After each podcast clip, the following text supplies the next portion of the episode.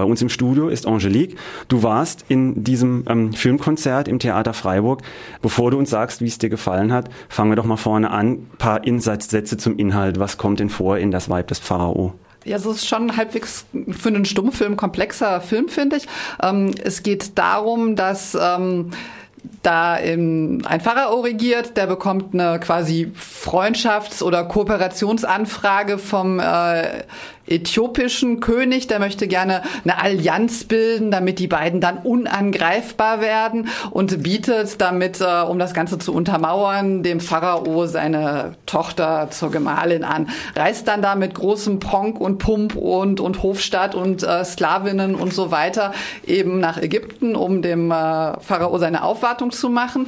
Und ähm, wie das dann auch so ist, ähm, er hat eine relativ hübsch, hübsche Sklavin dabei und einer der der Ägypter verliebt sich halt in diese Sklavin, ähm, die ähm, holt die aus diesem äh, Harem da raus. Harem ist es eigentlich nicht, aber eben holt sie da raus, versteckt sie bei sich zu Hause und irgendwann trifft dann auch der Pharao per Zufall auf diese Sklavin und verliebt sich Hals über Kopf eben in diese Sklavin und interessiert sich überhaupt nicht auf die ihm ange für die ihm angebotene Tochter.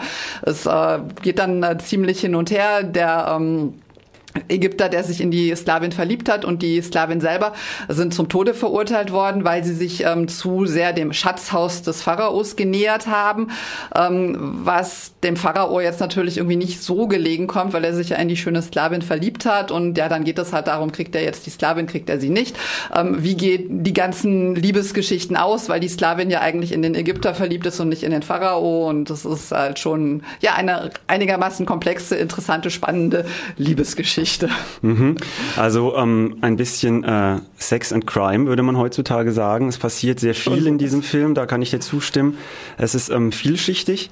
Ähm, aber nicht nur die Handlung ist vielschichtig, der Film ist ja auch bekannt für seine, für seine Ausstattung. Also früher nannte man das Bauten, heute würde man wahrscheinlich sagen Bühnenbild oder Setdesign. Also das müssen ähm, ganz für die damalige Zeit, für die 20er Jahre, ähm, eine ganz hervorragende Kulisse sein. Kannst du da was zu sagen? Wie kommt es, es rüber? War auf jeden Fall Film? der teuerste Film des Jahres 1922 in Deutschland, äh, einfach von der Ausstattung her. Es sind wirklich in Originalgröße nachgebaute Kulissen äh, irgendwo in der Nähe von, von Berlin entstanden. Ähm, das ist ein Riesenaufwand gewesen. In irgendeiner Sandgrube wurde dann eine, eine monumentale Schlacht nachgestellt. Lubitsch hat aus dem, aus dem Ballon, aus dem Fesselballon gefilmt, irgendwie mehrere hundert Komparsen, die sich geprügelt haben. Ja, also es war wirklich schon ein, ein richtig aufwendiger Film. Ähm, der für Lubitsch, also der hat 1914 angefangen, Filme zu machen. Der Film ist halt, wie gesagt, 1922 entstanden, schon einige Filme gedreht hatte, in Deutschland sicherlich auch schon einen Namen hatte. Aber das war für ihn eben dann so, dass ein, die Eintrittskarte nach Hollywood, womit er sich dann halt eben auch international einen großen Namen gemacht hat und fortan dann eben in Hollywood drehen konnte. Genau, also konnte ist, finde ich, die richtige Wahl, weil es äh, nämlich auch ein bisschen so gewollt war von ihm. Er wollte das auch, hat es auch ein bisschen als Bewerbungsschreiben verstanden an die Studios in, in Hollywood und dieser Plan ging auf und er ist nach Amerika und hat dann da weiter Filme gemacht.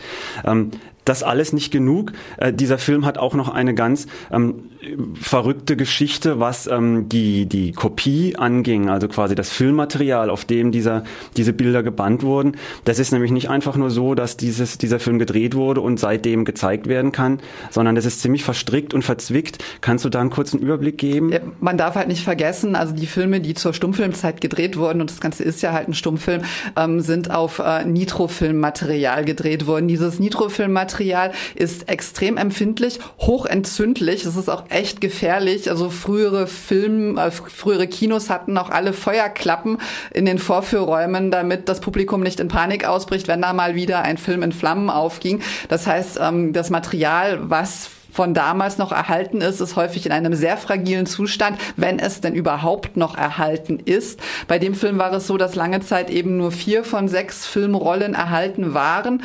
Ähm, dann hat man ähm, zum einen in, in Russland eine Filmkopie entdeckt und zum anderen in Italien, wo halt dann die sich halt so ein bisschen gegenseitig ergänzt haben, die aber von der Schnittfassung her extrem unterschiedlich waren. Ähm, die Italiener haben halt mehr so den romantischen Pharao, den verliebten Pharao gesehen sehen, während die Russen zur Zeit der Bolschewiki eigentlich mehr so einen Herrscher haben wollten und da alles rausgeschnitten haben, was in irgendeiner Weise auf einen verliebten, liebeskranken Pharao hingewiesen hat.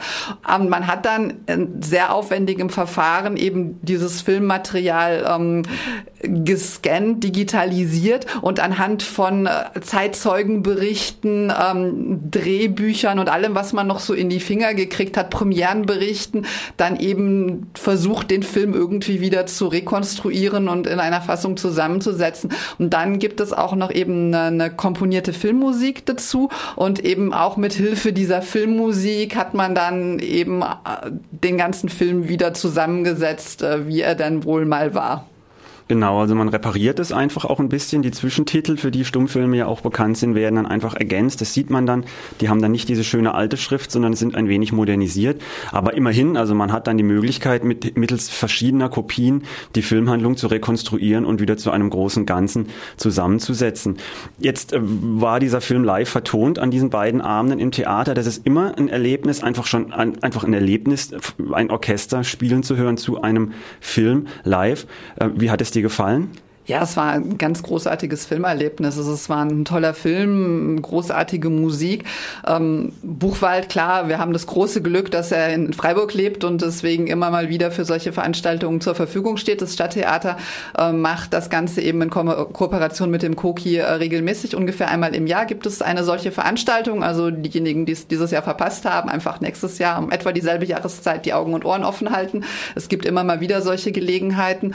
Ähm, und ja, also das äh, ist, wie du schon sagst, einfach beeindruckend, wenn man da in diesem tollen Theatersaal sitzt, äh, dann diesen Film da schaut, der, der liebevoll restauriert ist, wobei man dem Film jetzt tatsächlich angemerkt hat, dass das zugrunde liegende Material schwierig war. Ähm, es ist jetzt keine super brillante, tolle, glänzende Kopie gewesen, sondern es war halt wirklich einfach ein alter Film. Aber es war halt trotzdem schon ein Erlebnis, dann auch eben so einen alten Film äh, nochmal auf der Leinwand sehen zu können. 1922, man muss sich das mal vorstellen, das ist fast 100 Jahre her, seit dieser Film entstanden ist. Und auch zu sehen, dass an sich so die, die Motive sich zu heutigen Filmen gar nicht so sehr geändert haben, finde ich auch immer sehr spannend.